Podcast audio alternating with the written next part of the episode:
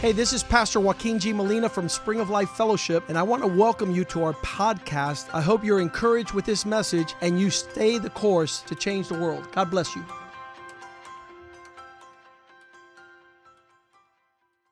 Bishop Wellington Boone, come and share your heart. I love it. I love it every time with you. And uh, I was telling um, the Archbishop down there that the first scripture, Deuteronomy 7, just turn there with me for a minute. I, I love his four talks because it's, it's all about the reality of God and substantive. And to me, it doesn't matter what a man has achieved, because in the kingdom of God, achievement is not an eternal value. An eternal value in God is becoming. All right, there we go. What you become in God is way more important than what you achieve. And I want to I want to talk to you about that. Well, first of all, I thank you for celebrating me. Thank you for just allowing me to be able to come here. I consider it a privilege because I'm around a, bu- a bunch of hungry people and people who I feel are chosen by God to be alive in this day, not just on a general basis, but on the basis of the level of dedication that I see.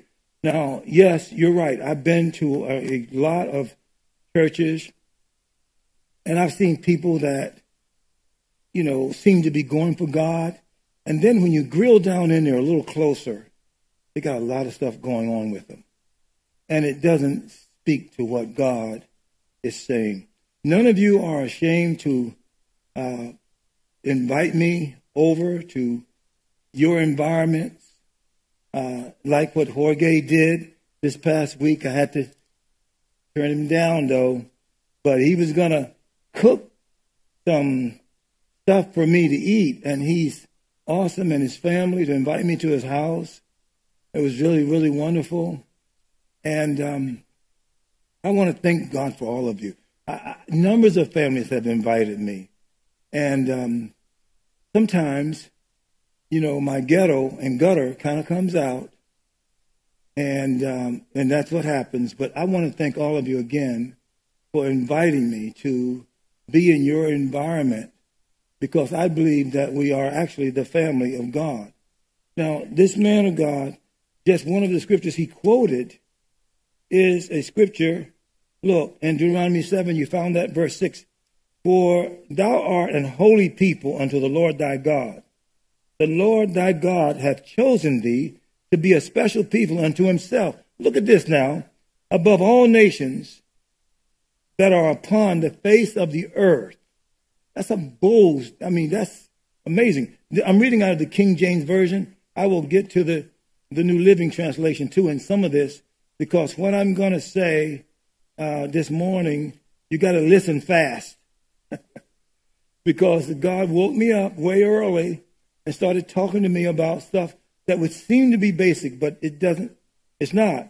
Look at verse 7. For the Lord did not set his love upon thee, you, nor choose you, because you were more in number than any people, for you were the fewest of all people. Look, but because the Lord loved you, and because he would keep the oath which he had sworn unto your fathers, hath the Lord brought you out with a mighty hand and redeemed you out of the house of bondmen from the hand of Pharaoh, uh, king of Egypt. Know therefore that the Lord thy God, he is God, the faithful God, which keepeth covenant and mercy with them that love him and keep his commandments to a thousand generations. Woo, that's some awesome stuff right there and repayeth them that hate him to their face to destroy them. He will not be slack to him that hateth him. He will repay him to his face. Thou shalt therefore, because of what has gone before, keep the commandments and the statutes and the judgments which I command thee this day, so uh, to do them. Now, please keep your finger there, and let's go back to the scriptures that I've been looking at with you in Isaiah 14. And I would say to you that I am so impassioned about telling you the truth that I don't always run the scriptures with you as, as I should. Now, to me, the way I see that is to me, this, this man of God here, he's really uh, not following the letter of the word. Uh, I would say he's following the spirit of it. Uh, he knows the letter. He's an attorney. But he's trying to make this thing his reality and he's applying it to you. So in reality, you are not just a church in the sense of being a local assembly. You are the people of God who God had ordained to be alive in this day and then gave you a man of God that is leading you to God himself. And that his heart and goal and God's heart and goal is that God would become your reality. So let me, before I read Isaiah 14 for you, let me just explain something to you in terms of what God made clear to me this morning a great while before day. The passage that I'm reading out of Isaiah, it describes Lucifer being thrown out of heaven and and declared that he is going to be in hell. He's living like hell right now. And he's trying to influence as many people as he can to follow him. Now, what I want to describe to you is that the devil's goal is to have children of wickedness that go and that follow the nature of darkness, which he is. And then he, he wants you to defy the creator as he did. So his children not only follow what he does, they have in them the nature of the, of the devil and darkness. And the, the goal of the devil, though, is to make you think good is evil and evil is good.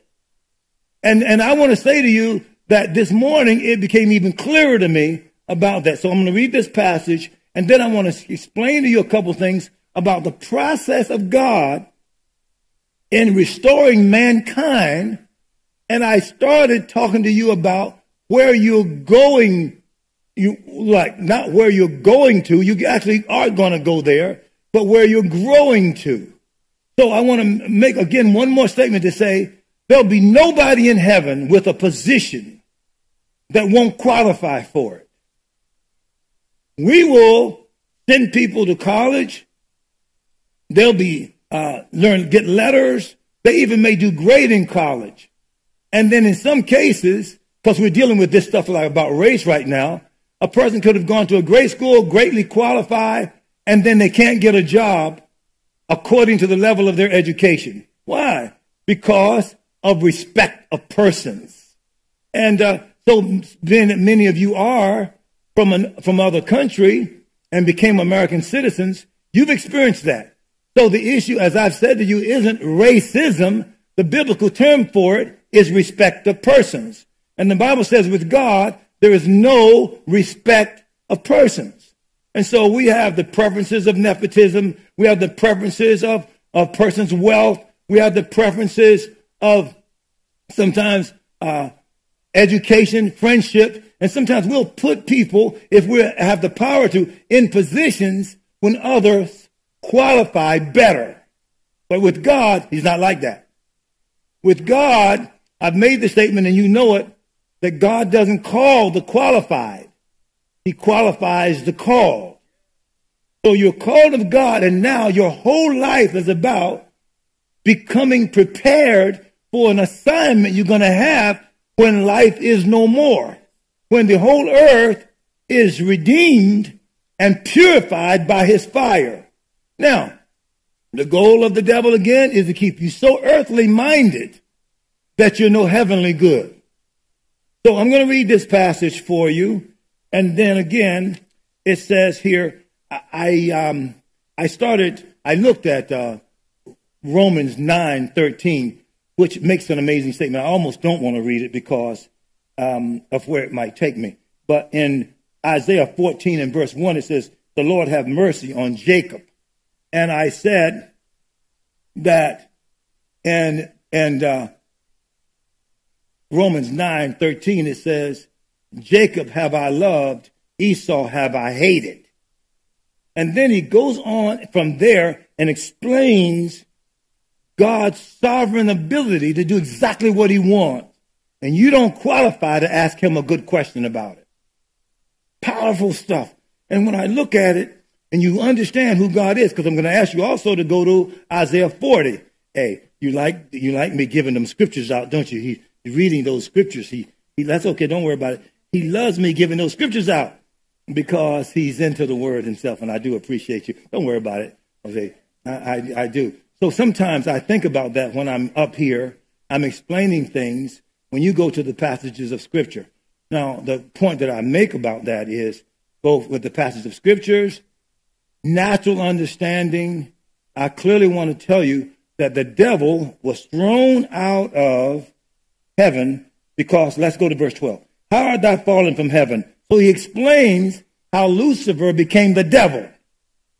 O Lucifer, son of the morning, how art thou cut down to the ground, which didst weaken the nations?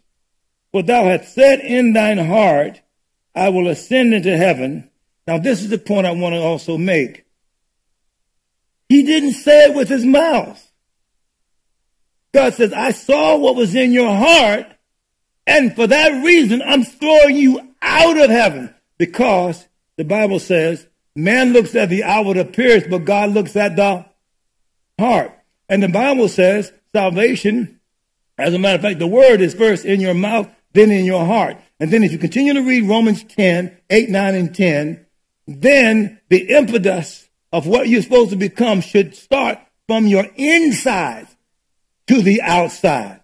Meaning that with God, He transforms you from the inside out. Man always approach God from the outside in. Because if God doesn't let you into his understanding, you can't get there on your own. You don't know the pathway. You can't find God by searching. God has to reveal himself to you. But I want to tell you that's a premise Period. That's why I found God in a real way. And that, and you've heard me say this before. I don't care what somebody else calls me or think of me. And I mean, in terms of whether or not, you know, you, white people really took advantage of you and you, you should have done. I don't care about that. My, my life isn't about how somebody else treat me or how somebody else think of me. My life is about how God sees me and what he wants out of my life. I'm supposed to spend my life on gold tried in fire. And that means the fiery trials that I go through gives God the signal that I'm like him.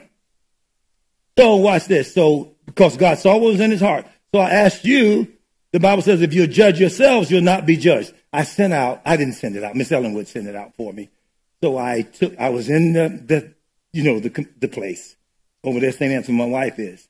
And I had Eileen take a picture, my, that she's gone now, of me with a communion cup. And I was, I had just given her, I'm going to take communion. So I, I sent the picture out with my wife laying on the bed and me smiling, holding the communion cup up. Why? We're going to take communion. And my, a lot of people that responded to that, but I want to let them know, mm-mm, I say to my wife, I said, woman, you're going to take communion. They say you're not supposed to drink anything because they're feeding you by two. We're going to do communion, woman. We're going to do communion. And we did. We did communion. But a lot of people responded to that. Why? Because that's an inside issue. That's an issue. The Bible says if you judge yourselves, you'll not be judged. Now, I would ask you to examine what that means. The potential to judge yourself, you'll not be judged? What is that? Because the Bible says the heart is deceitful above all things and desperately wicked. Who can know it? Who knows it? The person that's come inside of you knows it. Who's that? That's Jesus. So by the power of the Holy Ghost, you know what you should be doing and what you shouldn't be doing. That you can't just go by the letter what somebody says, what you've learned, your edge. Uh-uh. There's something inside of you that gives you the signal about right and wrong. And you're going to be judged by what's going on in your heart. So you can see that the devil was thrown out of heaven because he said it in his heart. In other words, he let something that was against God come inside of him with without resisting it. And consequently, God judged him severely with no chance to repent. This is interesting. Okay, now let me go to where God will awaken me. So in the natural, the devil, as I've said this to you before, couldn't defeat God. It comes down to defeat him made in the image of God. What was that? That's Genesis 3. It comes down to Adam. So why? So if the devil can't make God look bad, what does he want to do? He wants to make the one made in the image of God look bad. And that's exactly what he did. And, and because Adam listened to him, I said there was an issue. The Bible says in, with us, Proverbs 4, guard your heart with all diligence. For out of it are the issues of life. Guard your heart. Adam was judged, adjudicated as guilty because he knew what was going on. It says in verse, uh, uh, what, uh, Timothy 2, the Adam was not deceived. Why? He was made in the image of God without sin in his life. He knew exactly what was going on with that, that pathway to that, where that was going to take him. So I want to say this every bit of information, thought that comes to you, people that are influencing you, whether it's people close to you, friends, family, doesn't matter who it is. If they lead you away from God, the answer is the same as what God said to Jesus said to Peter Get behind me, Satan. Anybody, no matter who they are, that leads you away from God, it's the devil working through them and not God. You got to stand flat footed and say, No, sir, I'm not doing that. And then pray to help that person because they're telling you something that's going to get you judged eternally with no chance to fix it in the next world. So you got to correct it in this world. So that's why I don't pay attention to Black Lives Matter and critical race theory in the 1619 Project. First of all, seems to me I have a better understanding of history than most of the stuff I read and hear about. Because they're generalizing. I know the specifics on all of that. And God still expects me to love everybody exactly the same because he dies for the whole world. He expects me to be an example of living for him no matter what. So watch. So the devil comes down, watch, to go after Adam in the natural. And then Adam failed God, and therefore he's launched into a fleshly lifestyle. Now, I, I, I mentioned this to you before I said it, and the heel of the woman shall bruise the head of the serpent. He's talking about the heel is on the feet. The feet represent the walk. The walk represents the lifestyle. In other words, the woman, what's he talking about? The woman is the church.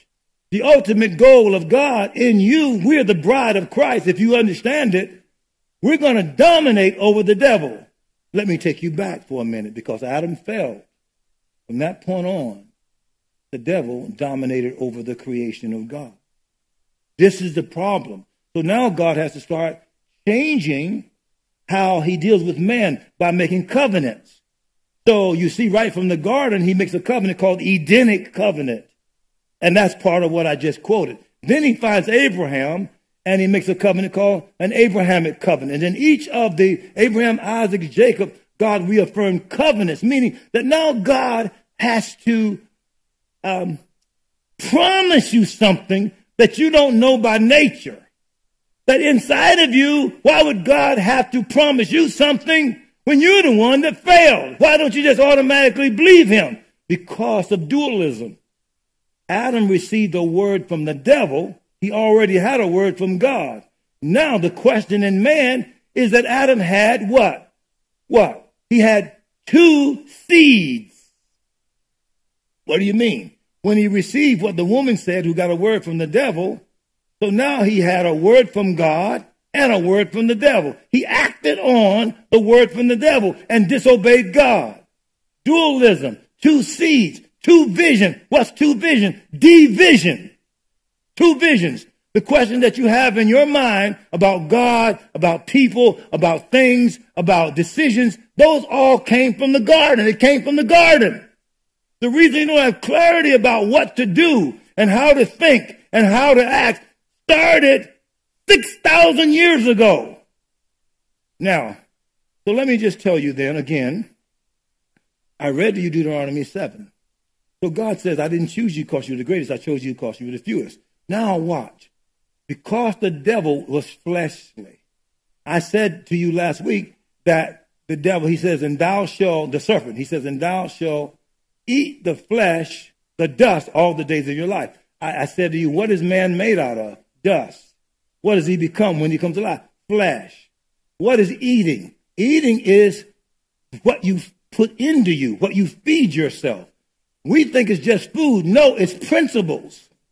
You shall watch. So the devil, when he see, he's feeding you stuff that'll take you away from God. If you eat it, what you eat becomes you. Meaning that if you listen to nonsense, you become nonsense. If you listen to righteousness, you become righteous. And so that's why the Bible says, I read to you last week, gave you numbers of scriptures about man should not live by bread alone, but by every word that proceeds out of the mouth of God, because you are what you eat. So that's why you got to read the Bible every day. You read it, you feed yourself. And if you don't understand it, you said, God, this is my food. Open my understanding. I- I'm ordained to know you. I'm ordained to understand you. I live for the purpose you made me for. So I said this to you. There's two important things you got to get. Number one, it's destiny. What did God make you for? Are you living? And then subsequent, you know, 1A, 1B on that, 1A on that is, do you want to know God's will for your life? B is, what are you doing with it? What are you doing with it? Where does your life take you? I'll tell you the number one place it should take you is to, is to pleasing God. Your life, if you walk in your lifestyle, walk in the spirit and you shall not fulfill the lust of the flesh. So that means walk represents your lifestyle. If you low lifestyle takes you straight to heaven, when you get there, you uh, the only thing you should get is a new body, but your lifestyle should already match where you're going. Why? Because you ate the food that matches heaven's destiny. Oh, I'm way ahead of you on this. And this is good preaching, Boone. Go ahead on and keep telling these people the truth. Tell them the truth. Don't hold back on them. This is huge for me. So now watch. So this is all like, um, since he cut his introduction short, this is like introductory. I took part of his introduction. So now, so now what have you got here? So then everything in the Old Testament becomes fleshly, natural. So now watch this. God makes a covenant. What's that? It's now, God, I said it, reaffirming to you what he's going to do. So are you read Deuteronomy 7, he says you're going to become greater than all the nations in the earth. So now all the battles of the Old Testament were battles fighting other nations. So they were totally, the creation of God was pretty much external in their consciousness. Do a Selah on that, what I'm talking about. Even though God made covenants, basically he affirmed his covenants with Israel by letting Israel dominate over the other nations. They were fighting other nations physically. When they were in obedience to God, they beat every nation. They whipped them up. They dominated over them. And God says, I'm going to make you greatest. How was the greatest demonstrated? By making them stronger. By making them more dominating. But when they got in disobedience to God, what happened? They were weaker. And God let this be the premise. You in alignment with me, you dominate. You out of alignment with me, you get dominated over. That's what you see in the Old Testament. Now, there are prophetic things concerning Jesus in the Old Testament, but he let Israel, natural Israel, live out as a picture for where he was going to take us, the church, so we could understand how to live a godly life. They became a natural nation that allowed unspiritual people to see what God would do if you get in alignment with him and what he do, would do if you get out of alignment with him. So watch. So the battles of Israel was all in the flesh. So this, God woke me up with this. Let me take you to the New Testament. Jesus comes as the Son of God prophesied over John the Baptist, conceived of the Holy Ghost, born of a woman. Watch. None of his battles was over in the natural. All of his battles was in the spirit. Come on, don't shout me down now because I'm preaching good on here. This is what you got to get. So watch. So in the natural, natural Israel dealt with stuff in the natural. Jesus, the Israel of God, fought against the devil and all of his works. So he comes and says, the Spirit of God has, uh, is anointed, is upon me, for he's anointed me to preach the gospel. So now he's not fighting in the visible realm, he's fighting in the invisible realm. What's the challenge with the church today? They're now spending their time like natural Israel rather than spiritual Israel. They're judging everything in God by externals. While Jesus said, all authority has been given to me to his disciples, both in heaven and in earth. Therefore go ye. Watch. So the devil comes to Adam and dominates over him. Jesus, the last Adam, comes to watch the devil and changes the impetus. He dominates over the devil. The spirit, I got it all down there. The spirit says, that said, have you come to torment me before the times? In the creation, in the fall, the devil comes to fight Adam. When the last Adam, Jesus comes, he comes to fight the devil. The devil dominates over natural man in the Old Testament. Jesus dominates over the devil and spiritual man in the New Testament. We're supposed to be living by the Spirit at the level of domination.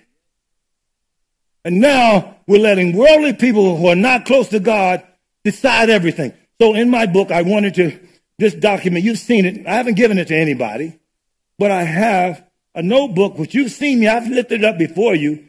Has, uh, I don't know, maybe 500 pages in, in here. But it has stuff about our original uh, colonies.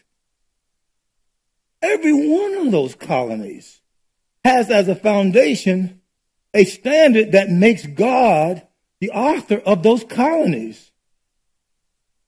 And I read one of them to you, the New England Charter, Colonial Charter. I read that last week to you. But I could have read the, the Charter of Connecticut, the Charter of Virginia.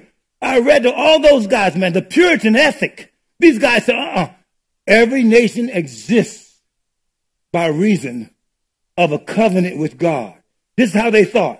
If you break the covenant, you get God's judgment. If you keep the covenant, you get God's blessing. Where is that hardly taught except with a killer like this pastor right here, over here? He's talking to you about families like that. He's saying it, look, this is, look, I can name ministries that lost their ministry over a, a, a, a strong standard because the culture repudiated the word. The Bible says, obey them that have the rule over you, for they watch over your soul. It didn't say, uh, negotiate with them that might encourage you towards spiritual things, like what you hear nowadays in the churches. Obey them that have the rule over you, for they watch over your soul. Jesus left his disciples and said this, what you bind on earth is bound in heaven. What you loose on earth is loosed in heaven. That's in the spiritual dimension. But to the degree that you're not living in that dimension, you don't have no authority. You can be a great church like I'm declaring over you right now. But if you don't take authority over the devil, and if you don't give God his sovereign right to, to be able to manifest what he wants to manifest when he wants to manifest it, then you still are living in nonsense. I, I don't know all that's going on with my wife in that situation there. So where I don't know the specifics, I do stand on principle. I stand on it because that woman is God's woman. He made her. He's sustaining her. I can tell you, there's stuff going on that I don't understand. They call me up this past, every week they call me up with something. Man, if I'm not Godward, I'd be mad at them. So now they call me up and said, well, she has a little opening on her backside. I said, is it a bed sore? They said, well, no, it's not that uh, it's something I think we, we, we're checking it out now to see all this. Now, what do I do? What do I do with that? Take that to God. Is there some natural things to do? If there, are natural things to do, I don't know all of those. But I do know that my wife belonged to God. I do know that he gives his angels charge over you. I do know that he watches over everything. Now, some of you in the natural say, well, there's some natural stuff you're supposed to do. Well, I'm sure there is, but I don't know it. So what do I do? I do what I know. Because if I go by the natural, I'll be mad at those people. I've only seen the doctor for her since she's been at that place. One, I know I've never seen the doctor. Eileen was there last week. She saw him come in. The nurse have never given me an update on how she actually is. This is somebody that wasn't even a nurse that called me to tell me about that. I said, who are you? No, no, I got to trust God. But this got to be the reality of that. This got to be the reality. Okay, let me go now. I got to go. I got to go. I got to go. Come on, Boone. So in the New Testament, God tells the disciples, fight in the spirit. He says, go into all the world and preach the gospel to what? To what? All the nations. So wait a minute. The nations, so what's that going to do, God? These nations are dominating over us. We don't even have our homeland. We're being dominated by, by Rome. Well, why can't we slam them? Why don't you back us by the Spirit and let like a thousand of them, like you did in the Old Testament, send an angel and let 180,000 of them just fall dead for treating us like they treat us? He says, no, because what you are becoming is greater than what you are going through. You got to get this. You have to get this because this is hugely important. So this whole lifetime is nothing but a clinical as to where you're going to be placed in the next world. Because you're going to be judged as to what kind of person you are. Gold, silver, precious stones. There you go. Those are all tried by fire and they uh, are improved by fire. Wood, hay, or stubble. Some of the stuff going on in your life is nothing but wood, hay, and stubble. That stuff ain't worthy of you. You're way better than that. I mean, and the one thing that God, I'm telling you right now, the one thing that God is getting on me about is I got to shut up about any of the circumstances that relate to Miami. Because in the natural, I have never had as many different types of things happen to me in any city than I have in this city. So my conclusion has to be the assignment is great. And you probably are the blame that I'm going through all this stuff like this. Why? Because God sent me to you and you are a great people, and through much tribulation shall you enter into the kingdom. this, God ain't sent me to a soft environment. He sent me and do a hardening as a good soldier Jesus Christ. So shut up the complaining. Boom. That's what I have to do.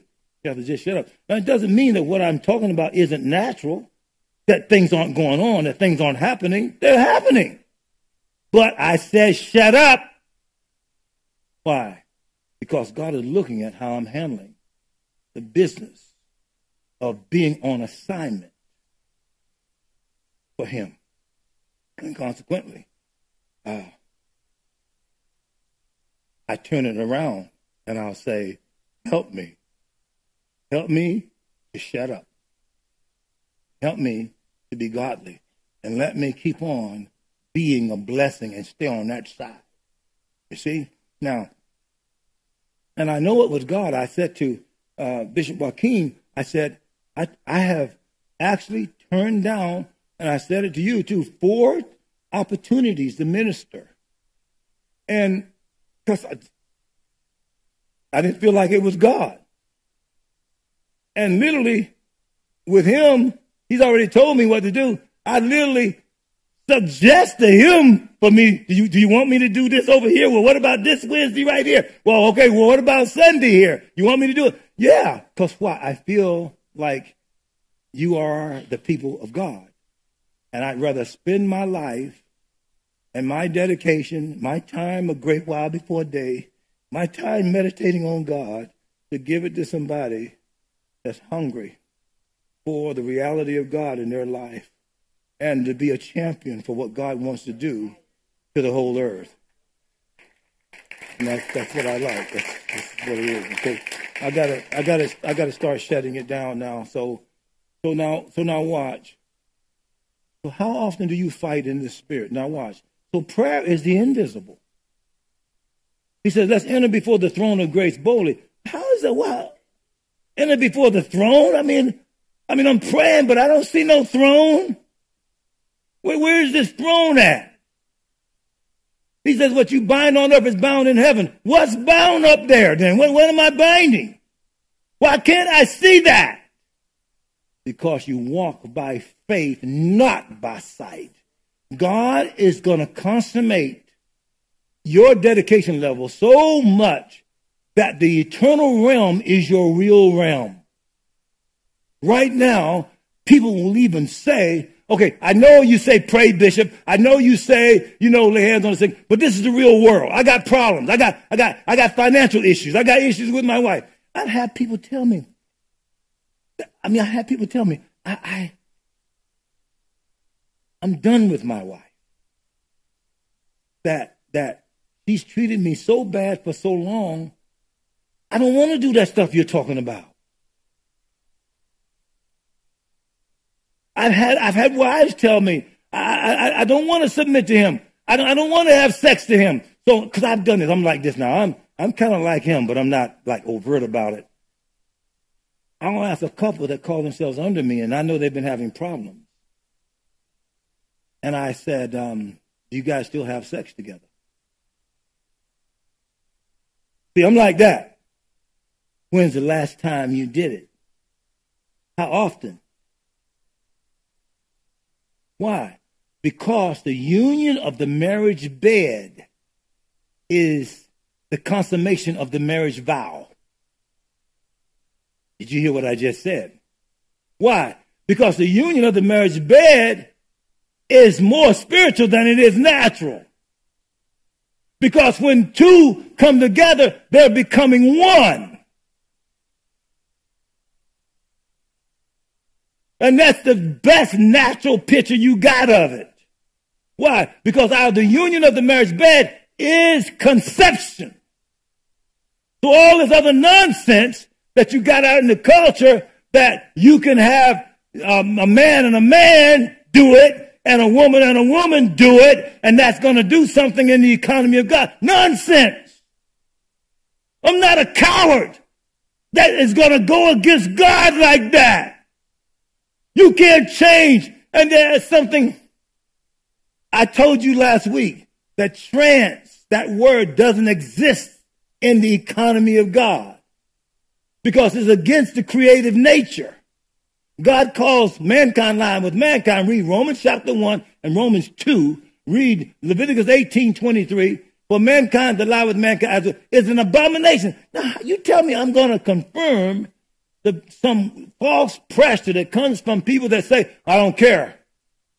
You know, I, I know I'm, I'm, I'm, now you're a man. No, I'm not really a man. I'm a woman. So God made a mistake, huh? So you're saying that God didn't know what he was doing when he brought you into this world. You don't know that you, so that had nothing to do with your mama or your daddy, huh? How your daddy treated you, what your mama exposed you to. What your generations. Now I just said to you that the love of God, if you read Deuteronomy 20, it says the wrath of God will visit the third and fourth generation. What does that mean? Your children will get the judgment of God for the mistakes of the parents. Unless they find repentance. That's some powerful stuff. Why? They also get the blessing of God. If they do the right thing, the children get blessed. If you do the wrong thing. Now, what happens when you read Deuteronomy and that when he's talking about the Ten Commandments, he says the love of God is to a thousand generations. Man, by you loving God and demonstrating that, your children are going to love God. They're going to, you say, well, I know people that live for God. Stand on the word, man. You still have the power of choice. The people that decide that, well, I'm effeminate so I must be a girl. You think that sin doesn't have anything to do with that? You don't think the devil is involved in that? Why? Because you're fighting in the natural, you're not fighting in the spirit. there's something called a spirit of whoredoms. There is an effeminate spirit. There, there, there, there all, there's a perverse spirit. It's in the Bible. The invisible realm that you see out there, you got to let God bring you to that. Otherwise, everything you deal with in life will be according to the flesh. You got to get in the Word every day. You got to pray. You got to, the reason to be baptized in the Holy Ghost, the, Paul says, when a man prays in an unknown tongue, his spirit prayeth. But his understanding is not. You don't, you don't understand it in the natural. So therefore, pray in the spirit every day. He's told the church of Corinth, he says, I prayed more than you all. He was talking about order. You got to know how to pray in the spirit. You got to do it. You got to spend time. And this gospel shall I meditate. His word shall I meditate day and night. You got to spend time. Get that television off and meditate. Sit there. You got to practice laying prostrate on the floor and say, God, I came from dust. And in reality, I give myself back to you unless you awaken me, unless I come alive in you. I am really a walking dead man.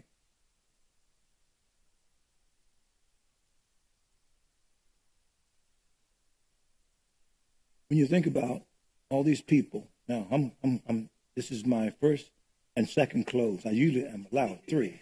First, second close here. You, you are a special people. The devil will lie to you and tell you you're not. But I'm not going to go to hell telling you just generally you are special. Uh-uh. I sense something here that I haven't sensed anywhere else. And I'm willing that if I don't preach anywhere else, I will have spent my last messaging talking to you because there's something in your lives that's supposed to shake the earth. These are not just sermons you're getting. These, these, these, these, are, these are messages from heaven. And you got a war to live it. Because the devil will come to you with circumstances opposite of the messages you're getting. So I told these people, I said, if you don't have the union of the marriage bed, there's unforgiveness in your household. And your children see it. You can't go in no bedroom and hide because that's, an, that's a spiritual exchange. Unity is an eternal quality. The last message that Jesus left with his disciples in John 17 was that as the Godhead was one, you got to be one. Says it is up. You be one with each other as I'm one with the Father. You got to be one together. So that's a, that's a ground you got to fight. Your wife says, you don't spend time with me. You're always doing work. You're never home. You say, well, baby, how can I please you? How can I make you happy? I believe that I'm, I'm doing this. And then you tell her why that this is the destiny for our household. The issue is not money or provision. We could live on a lot lesser level. You know, we can we can we can have a one bedroom house, baby. We we we, we can go ahead and get a used car, even though they're twenty six percent more than what they used to be. You, we can still get one of those right now. In other words, look now, we have to love being around each other at the level that the Godhead loves it. Our house got to be like heaven on earth. I'm going to fight to get heaven's environment with us. So now, again, I don't talk about my wife every time, but but Eileen had a chance to see me with my wife, with her land there. And and she got a chance to see my wife's reaction to me. She came there, she, my wife discipled her. And she said, Hi, Mrs. Boone. She's there. She's doing everything she can. My wife is hardly looking at her. What do you mean? She's looking at me. Why? Because she knows there's a love that comes from God through me. Nobody else is authorized to give at that level. I found out I love her at a level I, I could care less whether she's lying there. And I've said to her, look, baby, we said this. I said it out loud to her. I said, didn't, you, didn't we say this in sickness and in health? Till death us do part. You think because you're laying there, I love you any less? Woman, get over here. You want me to kiss you right now? And I talked to her like that. I talked to her like that. And, and she laughs and she looks funny. Her mouth is still, it's not totally twisted all the time, but she'll start laughing because she understands this thing here. Now, I didn't know I would be like that. What I'm telling you about marriage and family and the creation and the earth and the next world, I didn't search this out to do a sermon. So let me end this by saying, by asking you a question. Are you actually spiritual? Now you gotta read, please, you gotta read for me. I gave it as homework. You gotta read chapter 40 of Isaiah. You, please, you gotta read that chapter. And when you read that chapter and you see that God declares his own greatness, read it in the New Living Translation. And, and then I get convicted. Well, why am I convicted? Because I'm authorized to ultimately be like that. Remember last week I said, where there's knowledge, it will cease. Where there's prophecy, there will cease. And what did I tell you? When will that cease? I will tell you that the traditional interpretation is it'll cease while you're on the earth. It'll, it'll cease in a church. It'll cease in a ministry. That's not what that's talking about. The time that all of that ceases is when death is swallowed up with life. In other words, all of those qualities are gifts of God working through individuals. But I said the ultimate goal for God is to make you like him. So you don't need no gift of prophecy or you don't need to be taught the knowledge. You are the knowledge. You are power. You are spiritual. You are, in other words, God is making us to become like him without trying. You don't have to think about it. You, you are love. You are humble. You are a servant. Not, well, I guess I should serve here. This is my opportunity. None of that in the next world. This is what you got to understand. That everything that God declares over you in this world to be like, you're going to be like it forever. And Jesus is the prototype of it. You're ordained. And so now if you don't start walking that out, you don't believe that God's going to use your, you to create a family to uh, occupy a whole planet. How quiet you are right now? See that? So a guy told me, he said, well, look at Flash. You know, so you've seen Flash Gordon movies, right? Flash Gordon show. So, so you know what? I, I, I never really looked at Flash because I'm ghetto and gutter by background. I don't look at no Flash. You know, I don't look at cartoons. I'm like, I'm like, I want to look at somebody knocking somebody out. I like, you know, I like, um, you know, those kind of movies. I like, I can't even think of them right now. But the guy that does karate, that knock you out, that died er, young, what's his name? Bruce Lee, yeah. See, I like that, knock you out. Then ghetto, that's ghetto, knock you out in a minute.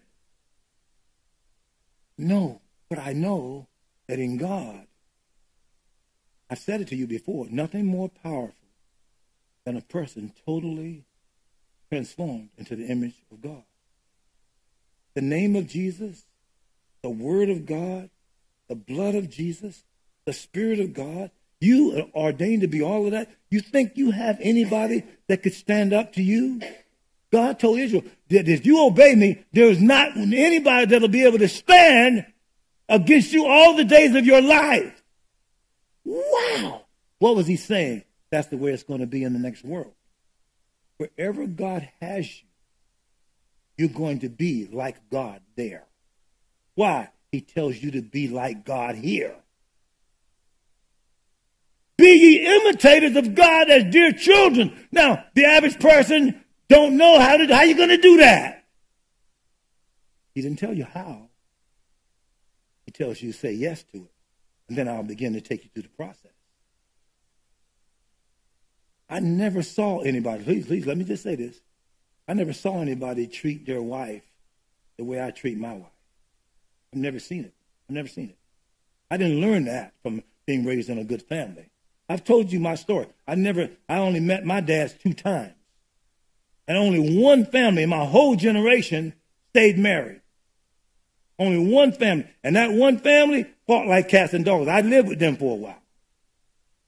That's kind of ghetto. So what the way I treat my wife, God did it.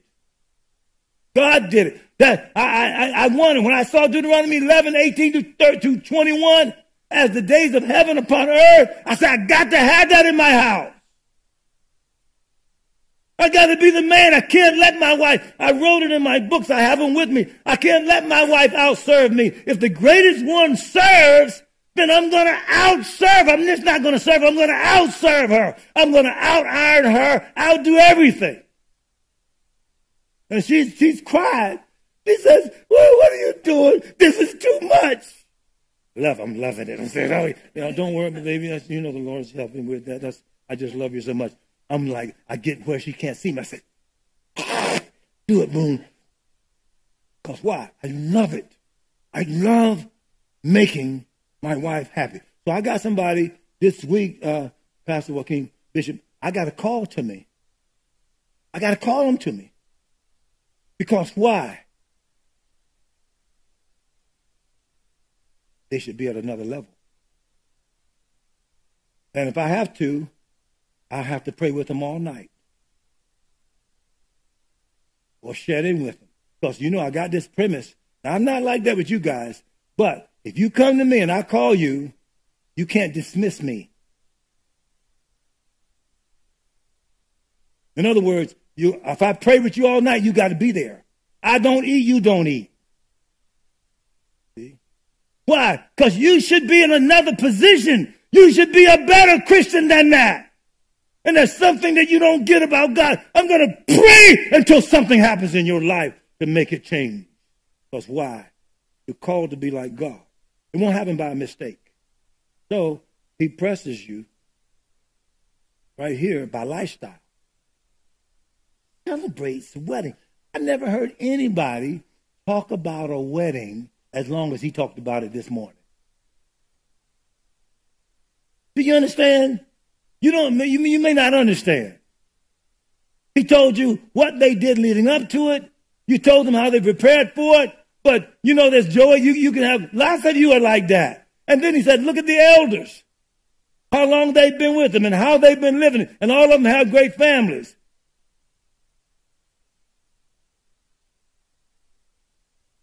That's a testimony of what could happen to the whole world if they just listen to what he's teaching. And then a generation, it's already generational. Look at his sons and his daughter. Look, look at what's happening. They're saying, yeah, it, no, now they don't necessarily, they're very humble kids. They're not telling you, Dad, this is too tough. I got to think about this. they might get knocked in the next year if they try something like that. But they, but they're not.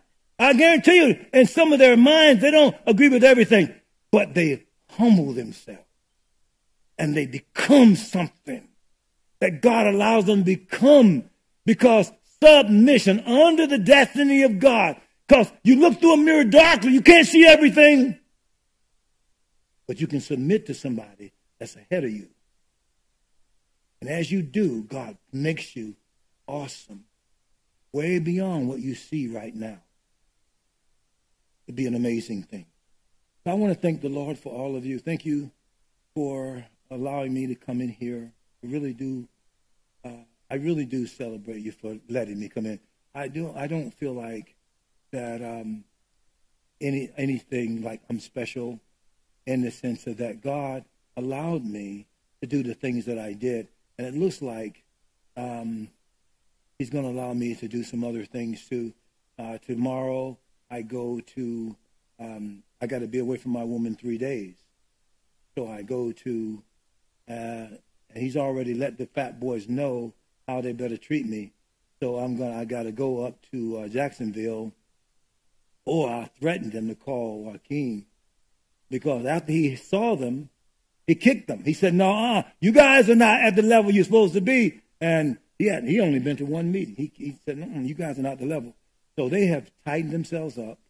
I'm going to meet with these people, and they're going to help me uh, publish some of my books. I should have three books out in January. I should be speaking in some universities also, uh, dealing with this subject of critical race theory and some of those kind of things. And some of the historically black universities, some of the white ones too, they're already working the schedules and some of those things too, because um, it's time now. So I don't, I, they, they won't be at your level, but they're going to get a seed of truth uh, that's going to come. So right now, I'll be talking about this is where I'm going. I do talk about this church. When you first met me, Ted, did I not talk about this church and the awesomeness of what God is doing here? And they, God just sent him here from Michigan, and he and his wife, and his wife went over to see my wife, and my wife over there, she just said, "I'd love to go see these people. I love it." I'm thinking, well, well okay, mm-hmm. but then most people think, I don't know, I don't know you well enough to do that. She went over there to see my wife. My wife, she said, my wife talked to her. I said, I need the evidence of that. Let me see. You got it on. You got her voice on the on the phone. What? She, my wife had her bracelet, and she talked to her, and had a great time with her because she knows how to love in that way. So I thank you, Lazarus. God bless you, my Father. I thank you so much for the people of God, for them allowing me for this year to be able to come to them to tell them the truth. And I certainly have so much more, but they are so much greater than anything I have uh, said that I could not express in words the greatness of God in these who are called out by your name. The greatness of this man of God and his wife and his leadership, the amazement that they're creating, and the effect that they're having with other groups that call them in from their men and, and the women and the families. And oh God, you're using this company of people to shake the whole earth. And those that are listening to me right now, just like I've had some that have come from out of this circle and said, I heard your message from Wednesday night. I heard you from Sunday. There are people listening from all over the place, but God, they are hearing that there are a company of people down here that I'm celebrating. I'm not saying that these other people aren't being used of God. I am just saying that there's a special grace that's here on this church. I ask you to give them the gift of repentance. When I read Isaiah 40, Lord, I know I need to repent and cry out to you about not because I'm doing anything consciously wrong or because I'm sinning in some way, but it's because I see how perfect God is and I want that. And by seeing how perfect you are, God, I know you still have some work to do in me. Thank you. Do it in them as you are doing it all over the world to people who are hungry for you. God bless. Be encouraged. For the joy of the Lord is your strength, is my prayer for you.